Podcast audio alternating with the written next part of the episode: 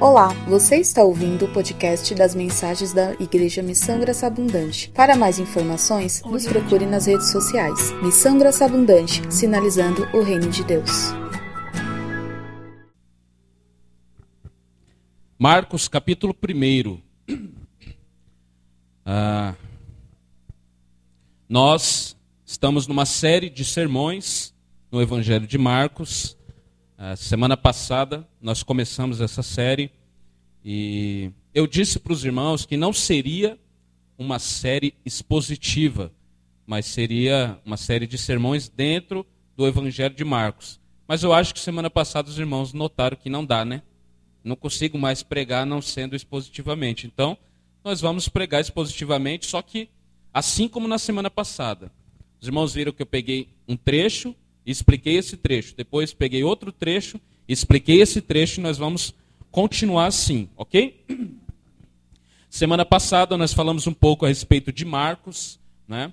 Uh, falamos também o, o quão é importante nós lembrarmos que cada um dos evangelhos foram escritos com uma ênfase, uma ênfase, né? O, a ênfase de Marcos é mostrar Jesus como servo. Né? Por quê? Porque Marcos tinha um propósito que era revelar Jesus para os gentios, para os romanos. Se revelasse Jesus para os gentios e romanos como um Deus que é soberano, que vai acabar com todas as potestades, os romanos não dariam atenção. O propósito de Marcos é mostrar Jesus como servo.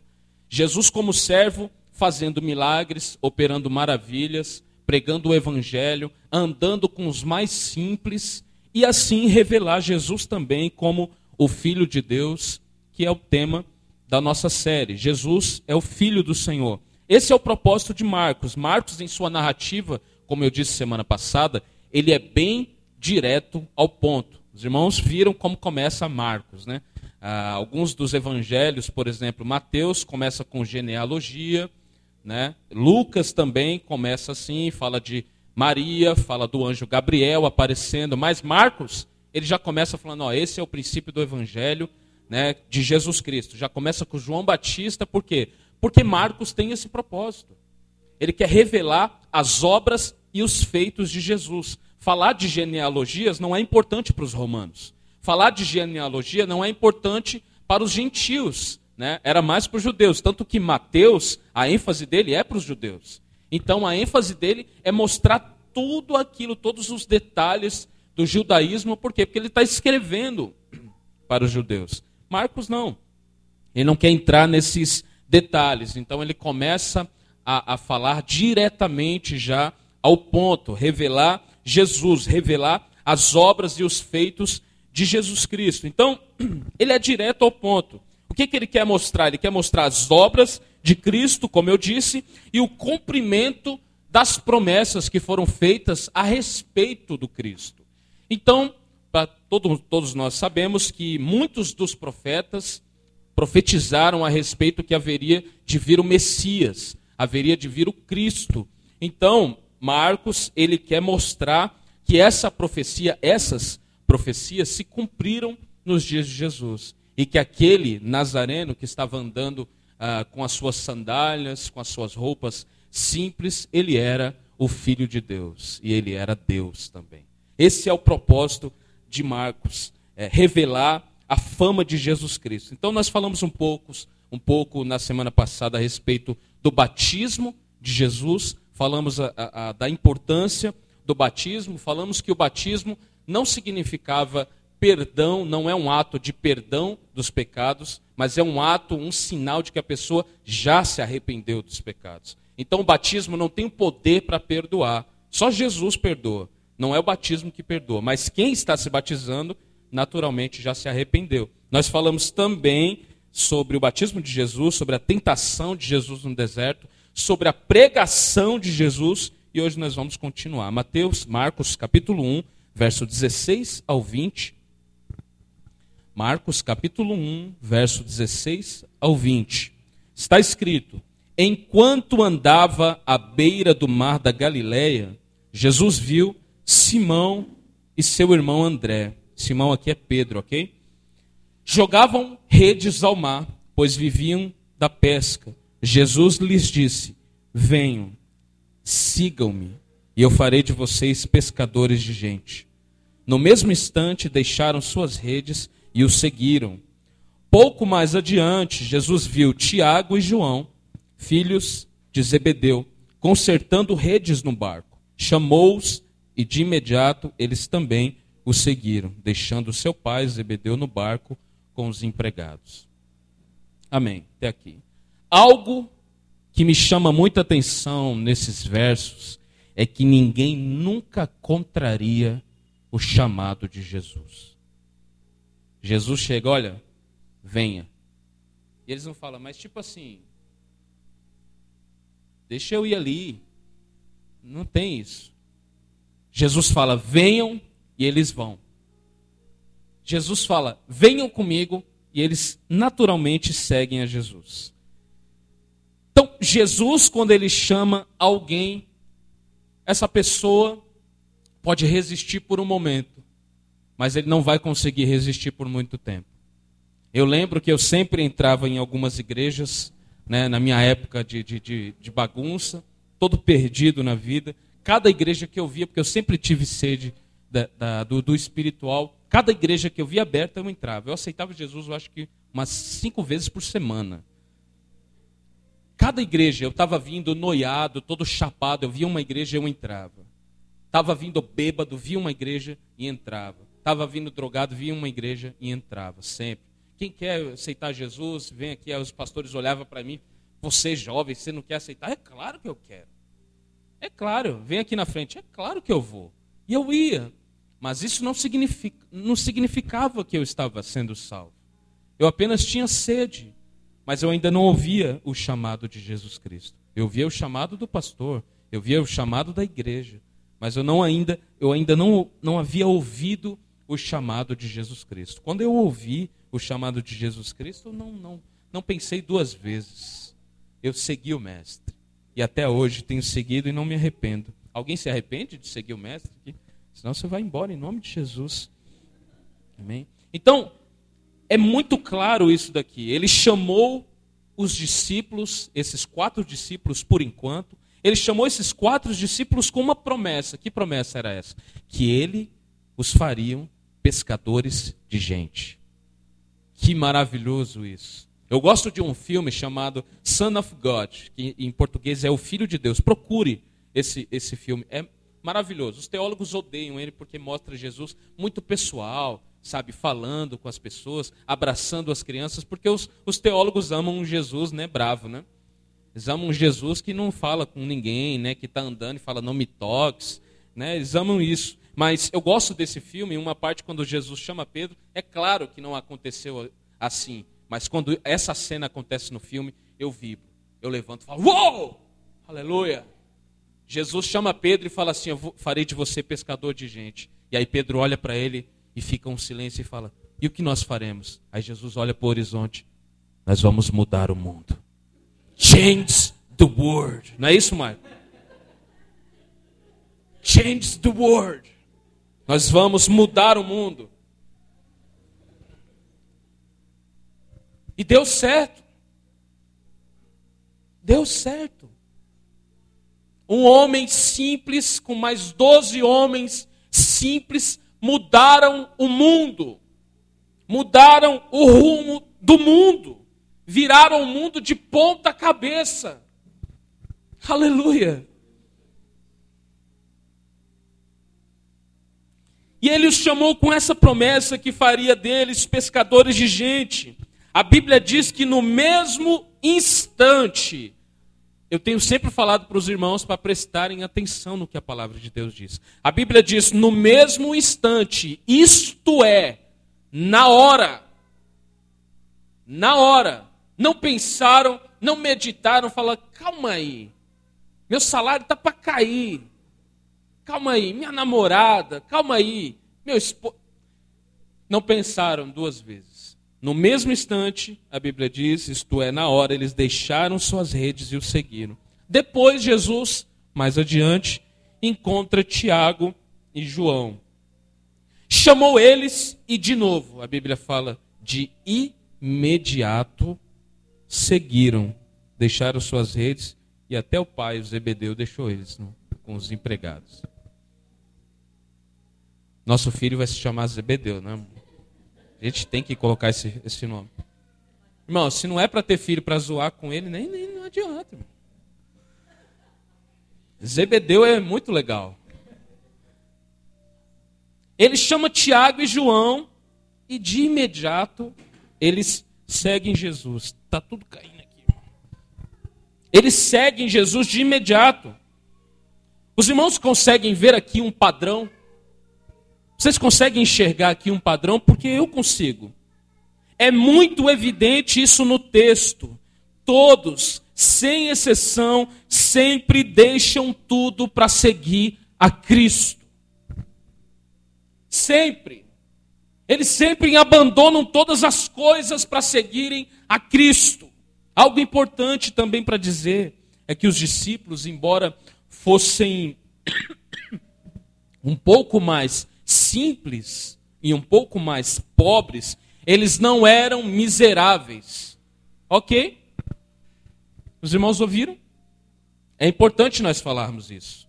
Os discípulos, embora fossem simples, eles não eram miseráveis. Eles não eram ah, pobres ao ponto de mendigarem. Eles viviam de pesca. A Bíblia propriamente disse isso. Ok? Eles viviam de pesca. pesca. Nós vemos aqui um exemplo disso. Zebedeu, ele tinha uma espécie de empresa familiar de pesca, né, no ramo da, da, da pescaria e da peixaria. O povo comum da Palestina, naquela região ali, muito raramente comia carne. Era permitido para eles comer carne uma vez por semana. Então, o peixe era o alimento principal deles. O alimento principal era o peixe. Por isso que um comentarista chamado Flávio Joséfos, que foi um comentarista que viveu no tempo de Jesus, ele diz que nessa época ah, havia mais de 300 barcos naquela região da Galileia. Então era um mercado. OK?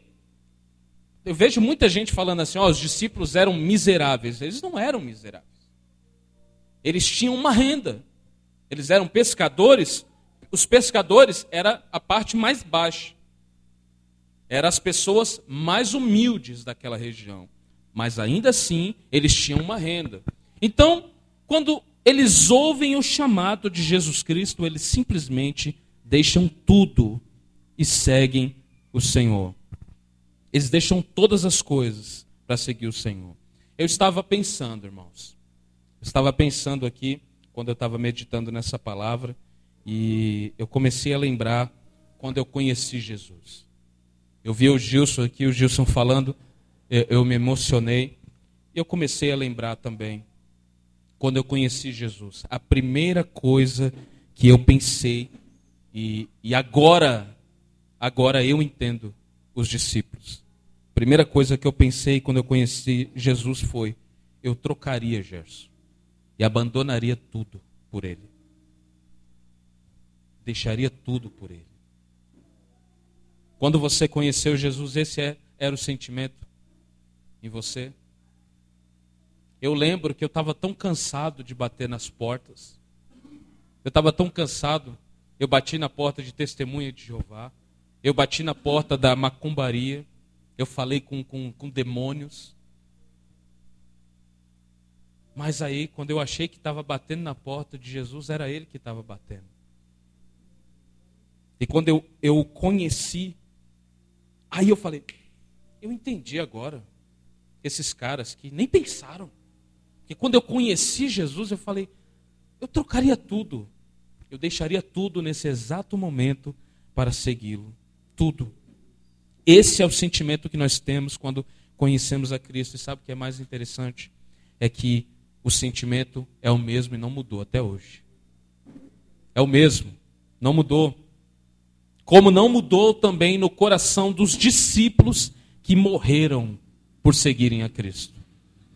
Os discípulos morreram, deram suas vidas, entregaram suas vidas porque seguiam a Cristo.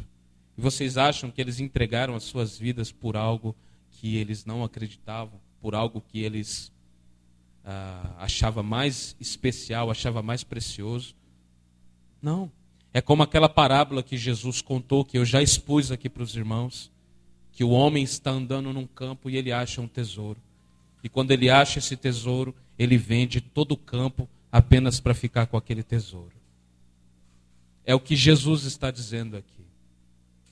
E eu estava falando assim, Senhor, pensando assim, Senhor, o que, que eu vou pregar?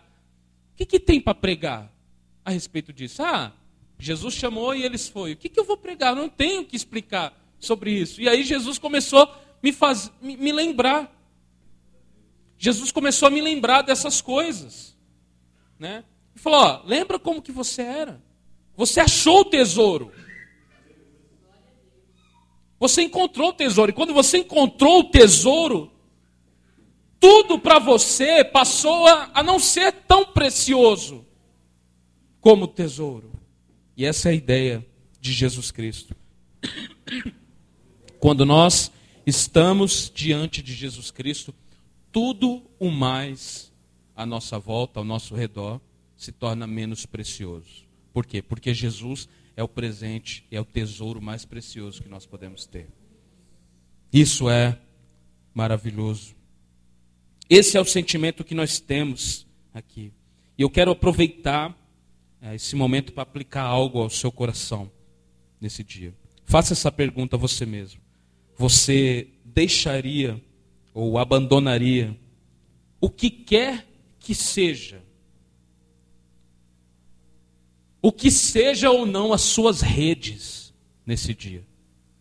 Você abandonaria isso pelo Senhor? Você deixaria isso de lado por um tesouro mais precioso? Você abandonaria isso? Você diria: está aqui, Jesus, as minhas redes. Essas são as minhas redes. O reconhecimento humano, o aplauso humano. Minhas aquilo aquilo que eu mais amo. Você deixaria tudo por ele? Você deve fazer essa pergunta a você mesmo. E eu faço uma outra pergunta: você deixou? Você deixou suas redes aos pés de Jesus quando você encontrou ele, ou quando ele te encontrou. Quando ele te encontrou, quando ele encontrou Pedro e André, a única coisa que ele disse foi: venham. E quando ele encontrou Tiago e João, a única venham.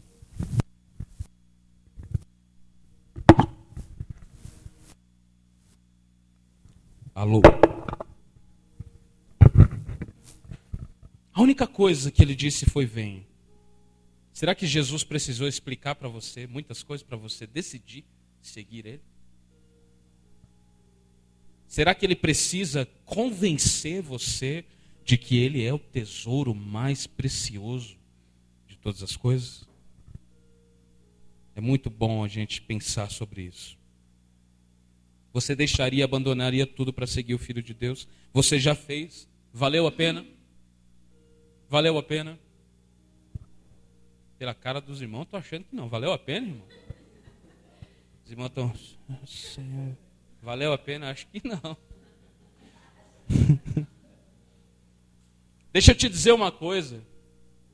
Ele é digno de ser seguido e adorado. Ele é digno de ser seguido e adorado. Marcos, vamos ler do 21 ao 28.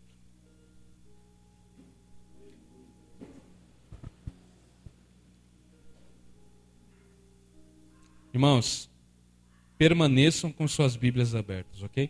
Marcos do 1, é, Marcos 1, 21 ao 28. Jesus e seus seguidores foram adiante de Cafarnaum quando chegou o sábado, entrou na sinagoga e começou a ensinar. O povo ficou admirado com seu ensino pois ele falava com verdadeira autoridade, diferentemente dos mestres da lei. De repente, um homem ali na sinagoga, possuído por um espírito maligno, gritou: Por que vem nos importunar Jesus de Nazaré? Veio para nos destruir? Sei quem é você, o Santo de Deus. Cale-se, repreendeu Jesus. Saia deste homem. Então o espírito impuro soltou um grito, sacudiu o homem violentamente e saiu dele. Todos os presentes, todos os presentes ficaram admirados, começaram a discutir o que tinha acontecido. Que ensinamento novo é esse? perguntavam. Como tem autoridade? Até os espíritos impuros obedecem às ordens dele. As notícias a respeito de Jesus se espalharam rapidamente por toda a região da Galileia. Amém?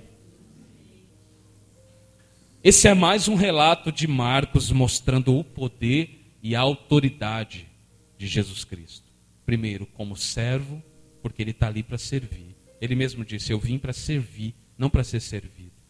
E como filho de Deus. Porque o filho de Deus tem autoridade. E ele quer mostrar isso.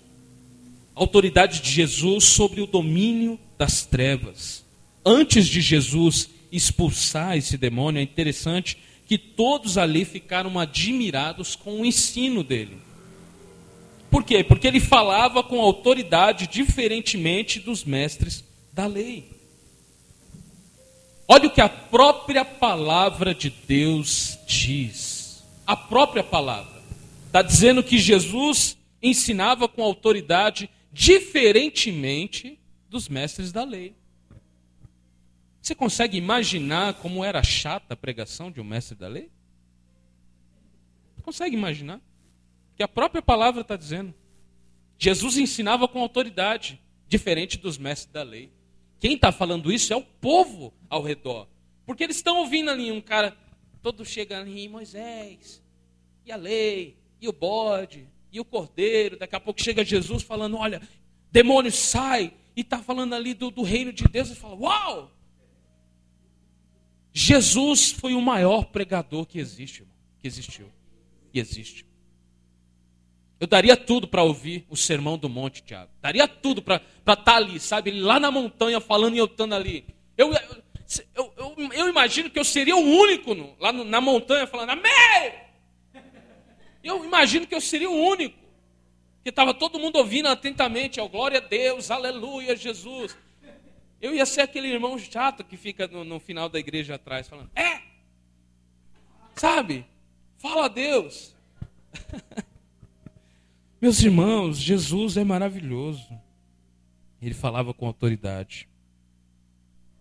Os mestres da lei, eles possuíam conhecimento suficiente para dar e vender, porém não havia vida nas palavras deles.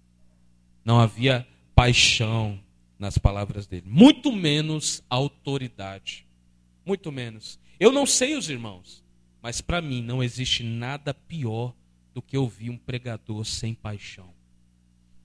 Não existe nada pior do que ouvir um pregador que é claramente você vê que nem ele crê naquilo que ele está ensinando. Não existe nada pior. Você fica assim, oh Deus, termine em nome de Jesus. Acaba logo. Fala, Senhor, dê a conclusão para esse homem logo. Não existe nada mais chato. Agora você consegue imaginar Jesus pregando. A gente vê as pinturas, sempre alguém aos pés de Jesus. A gente vê Marta e Maria. Marta está fazendo as coisas, Maria está aos, tá, Maria está aos pés de Jesus, ouvindo as palavras dele. Você imagina o quão era gostoso ouvir Jesus falar? Maravilhoso. Eu não tenho nada para falar sobre isso, é só isso que eu queria dizer. Jesus foi um pregador maravilhoso. É por isso que quando ele falava, venham, ninguém pensava. Falava, eu tenho que ir com esse cara. Eu tenho que ir. Porque ele tinha autoridade. Os mestres da lei, eles amavam muito mais as tradições. Ele amava muito, eles amavam muito mais as leis que foram acrescentadas do que a própria palavra de Deus. Jesus pregava com autoridade por quê? Porque ele estava cheio do Espírito Santo. E deixa eu te dizer uma coisa, que talvez você nem saiba. Nós cremos no Espírito Santo de Deus. Nós cremos no poder do Espírito Santo de Deus. Nós cremos que o poder do Espírito Santo de Deus continua nos dias de hoje. Nós cremos em todos os dons do Espírito Santo. Aleluia por isso. Jesus estava cheio do Espírito Santo. E a autoridade do pregador não emana do pregador, emana do Espírito que está sobre o pregador. Porque antes de Jesus se levantar com autoridade para pregar, nós vimos o que aconteceu. Ele foi batizado e quando ele saiu das águas, o Espírito Santo desceu sobre ele, porque não tem, não existe, não é possível missões sem o Espírito Santo de Deus. Não é possível uma igreja sem o Espírito Santo de Deus. Não é possível um evangelho sem o Espírito Santo de Deus. O Espírito Santo de Deus dá vida. Ele derrama vida. Autoridade, como eu disse, não está sobre o pregador, mas no Espírito que está sobre ele. A própria palavra de Deus é carregada de autoridade própria. A própria palavra de Deus, porque a Bíblia diz: a palavra de Deus é viva e eficaz. O que significa uma palavra viva e eficaz? É uma palavra que tem em si mesmo autonomia para fazer o que foi feito, o que foi mandado fazer. O que significa que nenhuma palavra de Deus, e isso a própria Bíblia diz, volta vazia. Quando ele envia uma palavra, isso, essa palavra vai produzir o resultado pelo qual ela foi mandada. Então, nunca, nunca você vai num culto e você fala assim: olha, a palavra hoje foi boa, mas não foi para mim. Foi sim. Foi sim. O que pode estar acontecendo é que você não quer que ela vá para você. Mas ela foi para você sim. Ela vai para cada um de nós personalizadamente. Amém? Então, em seguida, a Bíblia diz que Jesus expulsa um demônio que, ao saber que ele estava ali, já começa gritando de longe, dizendo quem ele é. Jesus, primeiro, não entrevista o diabo, dizendo: O que você veio fazer aqui? Eu vinha do. Brincadeira. Então, Jesus não entrevista o diabo. Jesus não fica brincando de expulsar e tirar demônio. Jesus não fica brincando com essas coisas, porque ele sabe que essas coisas existem e essas coisas são sérias. Jesus não entrevista, não pergunta o que ele estava fazendo naquela vida, porque ninguém precisa perguntar o que o diabo está fazendo numa vida, edificando ela que não está. Ok? Jesus não pergunta nada disso. Ele apenas expulsa e todos novamente ficam admirados com tudo aquilo.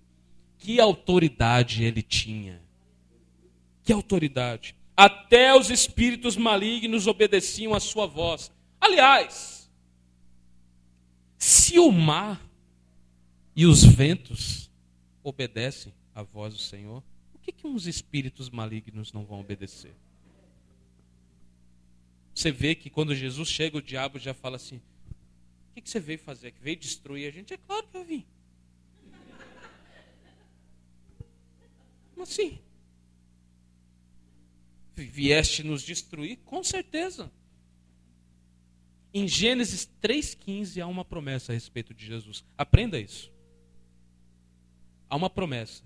Quando o homem pecou, o homem e a mulher pecou, Deus reuniu eles e falou que o ser que haveria de nascer da mulher esmagaria a cabeça da serpente. Jesus nasceu da mulher, nasceu de Maria e esmaga a cabeça da serpente até hoje. E está esmagando aqui nessa manhã, em nome de Jesus. Então, ele não precisou falar nada. O espírito maligno já gritou quando ele chegou. Quando Jesus está presente, não há diabo, não há plano do diabo que fique de pé, meu irmão. Não há. Não há. Eu tinha um pastor que ele sempre falava assim: José, você sabe que Deus está no lugar quando tem demônio manifestando. Ele falava para mim. E eu, fiquei, eu cresci com isso, né? Falei, olha só.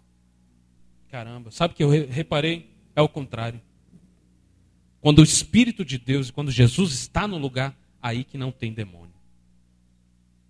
Porque ele sai, ele tem que sair. Ele tem que sair não porque o pregador é bom, ele tem que sair porque o Deus do pregador é bom. Porque o Deus que está sobre a igreja é bom. E não há como, não tem como dois senhores ficar num lugar só. Não tem como.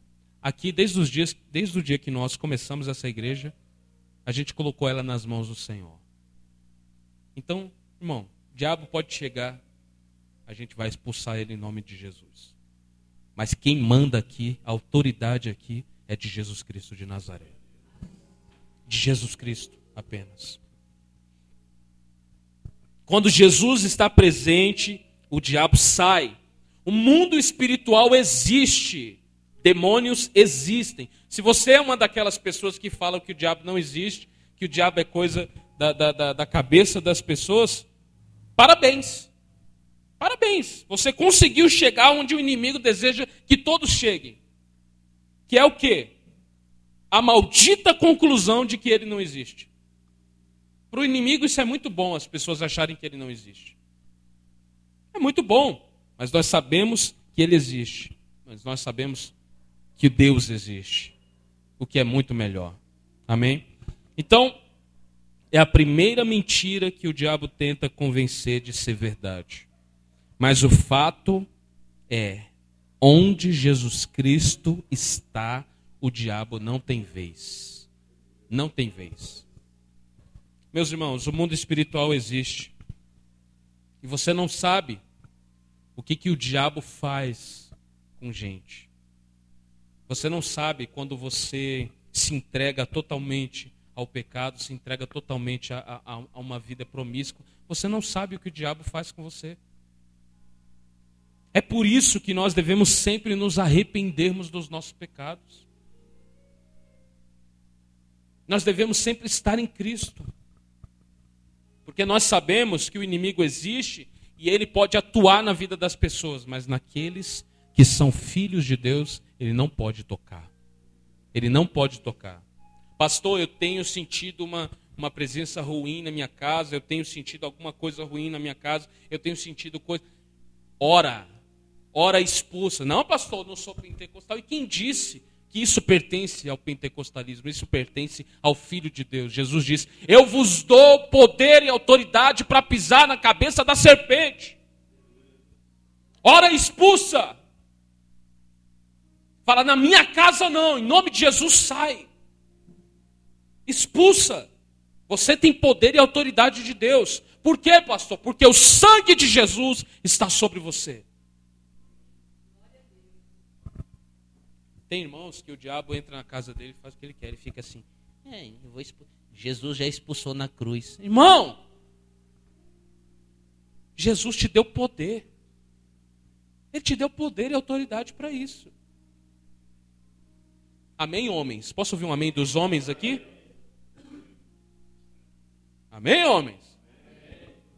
Expulso em nome de Jesus. Tem várias formas de expulsar demônio. Depois eu vou falar com os homens só. Algumas formas. Que é muito boa. Amém? Vamos lá, para a gente terminar, correr para terminar. Marcos do 29, Marcos 1, do 29 ao 34.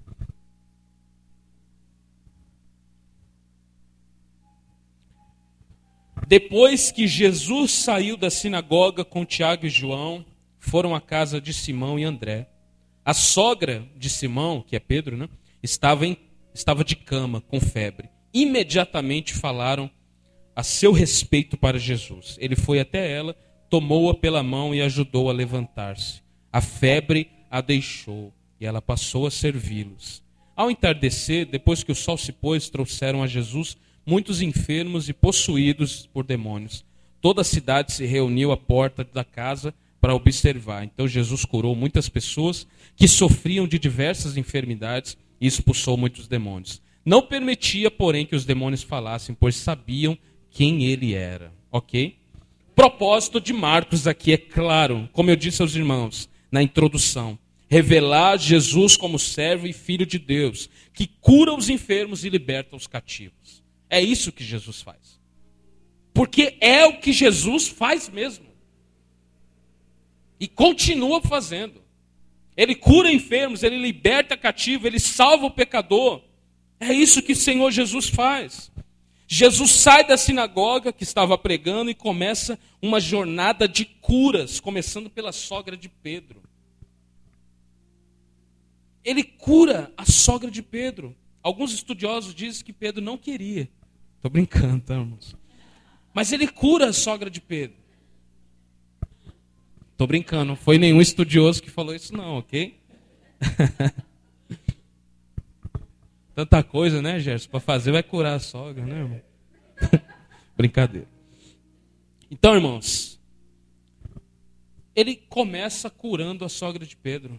E não é maravilhoso que a sogra de Pedro estava de cama, a Bíblia fala. Jesus apenas pegou ela e falou: Levanta aqui. Ela levantou, a febre deixou. E assim que a febre deixou, ela passou a servir eles. Você percebe? Vou dar só uma rápida aplicação aqui. Qual a sua desculpa, a sua desculpa para não servir? Qual a sua desculpa para o não serviço a Deus? Qual a sua desculpa? Ao meu ver aqui, a única desculpa é uma doença espiritual, é uma enfermidade espiritual. Porque assim que a febre deixa ela, ela começa a servir. Assim também é na igreja. Quem não serve está doente. E assim que a doença sai, começa a servir. A doença vai sair aqui em nome de Jesus. Aleluia. Então, ele começa curando a sogra de Pedro e a febre deixa ela. Depois eles trouxeram enfermos e endemoniados e ele curou e libertou, porque é o que ele faz e continua fazendo. Onde ele está, milagres acontecem. Aonde Jesus está, milagres acontecem. Não há um verso sequer na Bíblia que apoie a cessação dos milagres e dos dons do Espírito. Não há. Não há, com todo respeito aos meus irmãos cessacionistas, presbiterianos, em sua maioria, batistas, alguns, que creem que os dons cessaram, alguns deles cessaram. Os milagres cessaram. Com todo respeito a esses irmãos, eu não consigo ver um verso na Bíblia que apoie tal afirmação. Eu não consigo ver nada. Ele mesmo disse que os sinais seguiriam aqueles que creem. Os discípulos creram e viram. E nós, se cremos, veremos. E temos visto, ou não? Deixa eu fazer uma pergunta básica. Quem aqui já viu alguém sendo curado? Olha só, Jesus está vivo ou não? Jesus continua fazendo milagres, sim ou não? Eu já vi, eu já vi na minha frente. Jesus continua fazendo coisas grandes. Continua, por quê? Porque Ele é Deus. Ele é maravilhoso. Eu lembro de um. Eu, eu fazia o culto toda manhã na Igreja Paz e Vida, quando eu, eu me converti e eu era auxiliar do pastor. Eu fazia o culto toda vez de manhã e sempre ia uma irmã, todo culto de manhã, e eu sempre orava por ela. Todo final do culto ela vinha, pastor, ora por mim e pela minha filha.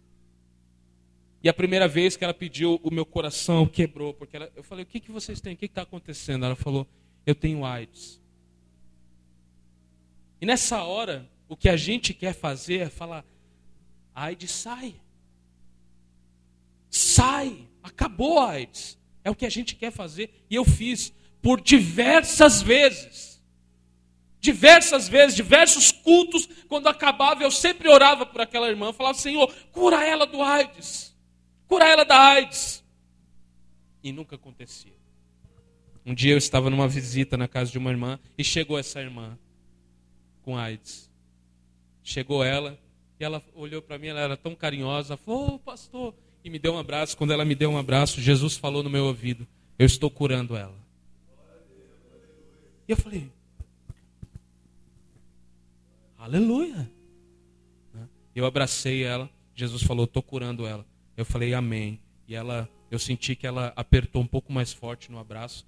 Eu falei, amém, Senhor, cura ela. Quando eu falei isso, ela desmaiou, ficou no chão, aí todo mundo já, vamos! Falei, Ninguém toca nela, Jesus está curando. Dá o café em nome de Jesus. Enquanto eles serviam um café ali, eu estava tomando, Jesus estava lá.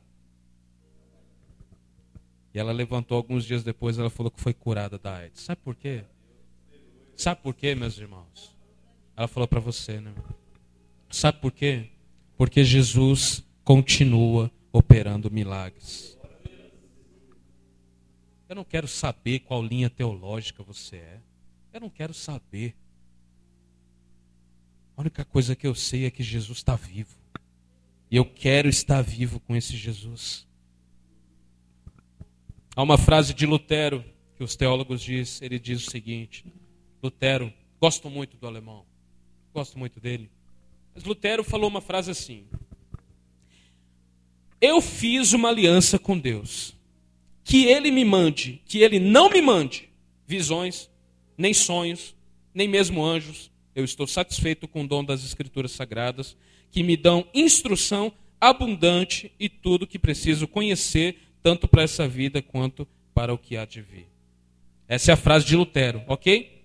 Lutero disse o seguinte: vou repetir. Eu fiz uma aliança com Deus, que Ele não me mande visões, nem sonhos, nem mesmo anjos. Eu estou satisfeito com a Escritura.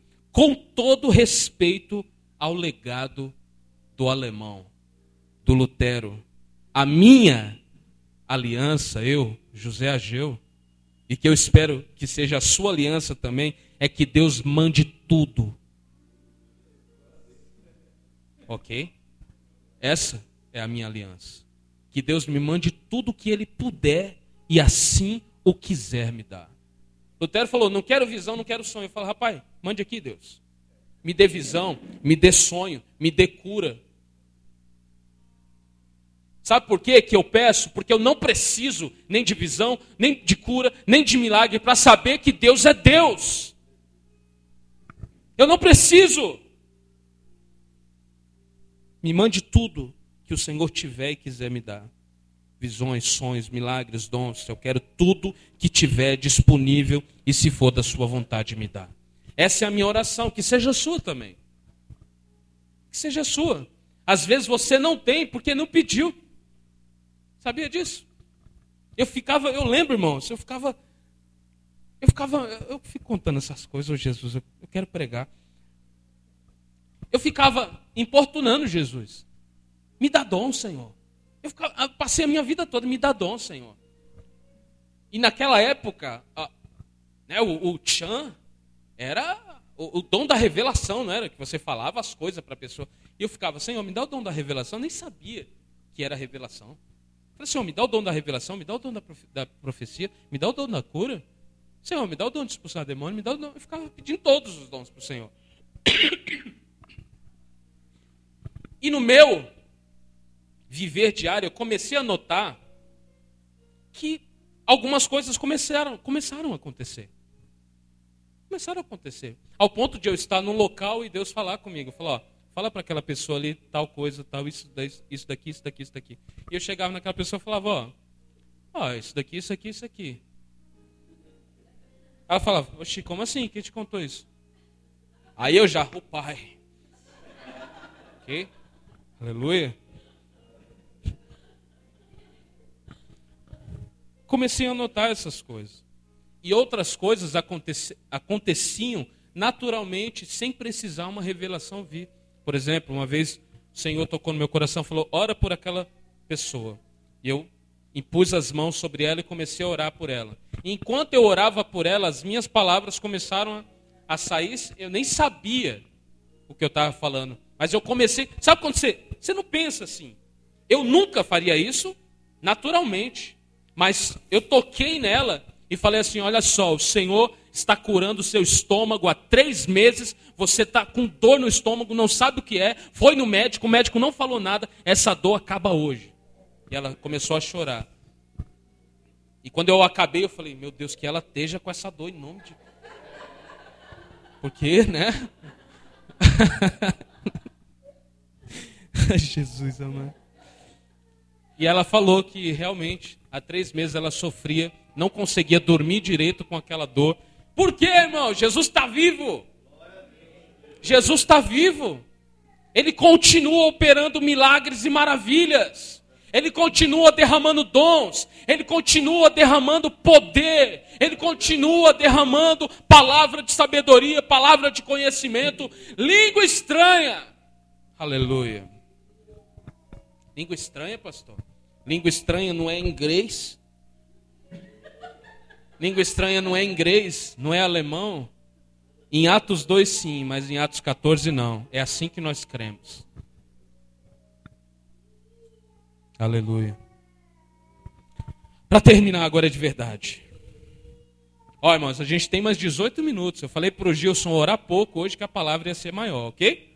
A gente tem 18 minutos, a gente vai terminar, em nome de Jesus. Marcos, do 1, do 35 ao 39.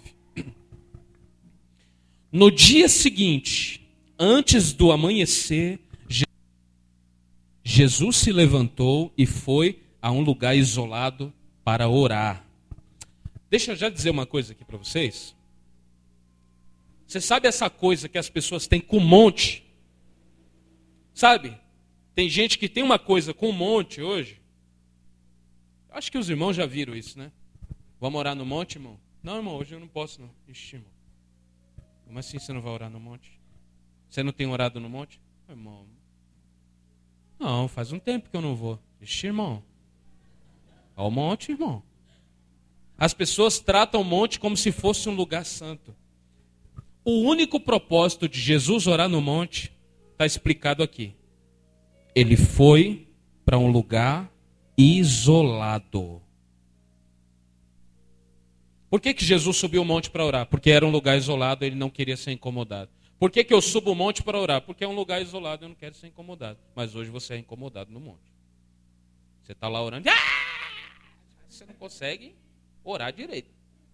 Né? Eu lembro que eu subi o um monte com os irmãos e eu ficava, Senhor, eu, cara, aí eu, Deus, eu, Senhor, faz o que tu queres e estou aí. No dia seguinte, antes do amanhecer, Jesus se levantou e foi a um lugar isolado para orar. Mais tarde, Simão, que é o Pedro, e outros saíram para procurá-lo. Quando o encontraram, disseram: Todos estão à sua procura. Jesus respondeu: Devemos prosseguir para outras cidades. E lá também anunciar a minha mensagem. Foi para isso que vim. Então ele viajou por toda a região da Galiléia, pregando nas sinagogas e expulsando demônios. Aleluia. Isso aqui é para os desigrejados. Ok? A gente, só no capítulo 1, a gente tem vários versos falando que Jesus entrou na sinagoga. Ok? Mas ele saiu, pastor, porque do grego é tirados para fora. Oh, Jesus, é cada um, irmão. Eu já expliquei isso, não preciso explicar de novo. Então, como assim a igreja é tirada para fora da igreja? Como assim a igreja é tirada para fora? Ah, é tirados para fora do templo? Claro que não. Claro que não. Tirados para fora do mundo. Tirados para fora do pecado. Tirados para fora do, do, do, do, do, do diabo. É para isso. A igreja é tirados para fora disso. Então nós vemos aqui a importância da oração na vida de Jesus e qual a importância que nós deveríamos dar a ela também. Todos procuravam Jesus. Eu acho isso maravilhoso. Maravilhoso. Todos estavam procurando Jesus, mas ele estava no secreto com Deus. Deixa eu te dizer uma coisa, irmãos. Isso daqui é a coisa mais importante que nós podemos ter. Uma vida de oração em secreto com Deus. É no secreto que nós recebemos o poder para vivermos em público. É no secreto. Eu sempre conto isso, mas eu lembro que por ser, um, por ser o mais pobre da turma dos meus amigos da igreja, eu sempre fui o mais, sabe assim? O mais rejeitado. Eles, ah, acabou o culto, partiu o McDonald's, partiu o Burger King, né? E eu como estava ali, ninguém, nenhum deles falava, ó, vamos lá, nós paga a sua. E eles iam, e eu lembro que eu sempre ia para o quarto de oração. Eu sempre ia. A minha vida toda, no começo da minha fé, eu passei num quarto de oração orando ao Senhor. E será que eu me arrependi? Será que eu me arrependi? Hoje eu vou no McDonald's e no Burger King. Amém? Mas eu fui no quarto de oração primeiro. E é muito melhor. Muito melhor. Enquanto eu estava no quarto de oração, eu estava lutando contra os meus pecados. Novo na fé, para não olhar para as meninas, para não ter desejo pelas mulheres. E os meus amigos que estavam indo para o McDonald's, estavam indo e estavam pegando as meninas. Vocês estão me entendendo ou não? Quanto mais nós tirarmos tempo para estar com Deus, mais essas coisas vão nos procurar, mas não vai achar. Não vai achar. Essa é uma ótima lição que nós aprendemos. Que nós possamos orar de maneira em secreto com Deus, de maneira que nenhum problema nos encontre. Que nenhum problema nos encontre. De maneira que nenhum pecado nos ache. Você já imaginou o pecado correndo atrás de você, não te encontrando, por quê? Porque você está no esconderijo do Altíssimo? Por que, que o pecado te encontra às vezes? Porque você não está no esconderijo do Altíssimo. Sabe? É algo para nós pensarmos. Todos estavam procurando Jesus. Mas que nós estejamos orando sempre em secreto ao Senhor. Para que nada nos tire o foco. Jesus é o Filho de Deus. Portanto, nós devemos seguir o seu exemplo de vida de oração, de prática, de amor às pessoas, de amor às vidas. Jesus nunca menosprezou ninguém. Jesus nunca desprezou ninguém. Por quê? Porque ele tinha poder e autoridade para mudar vidas, assim como eu e você temos hoje. Eu e você temos hoje. Que nós possamos usar isso. A conclusão nesse dia é: Jesus é o mesmo ontem, hoje e eternamente. Jesus é o mesmo hoje, ontem e para sempre. Para sempre. Não importa o que você esteja passando aqui hoje. Não importa. Não importa. Não importa o que você esteja passando, se estiver esmagado pelo pecado, ele tem poder para perdoar os seus pecados. Ele tem perdão para perdoar os seus pecados. O Gilson leu um versículo aqui hoje que dizia isso. Há perdão de pecados para você que está esmagado pelo pecado.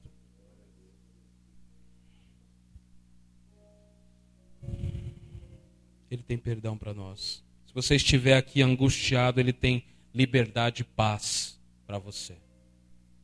Porque Ele dá a paz que excede todo entendimento, se você crê nele. Se você está enfermo aqui hoje, nós vamos orar para que Jesus te cure. Nós vamos orar, sim, Senhor, sim, Senhora. Nós vamos orar para que Ele te cure, se for a vontade dEle.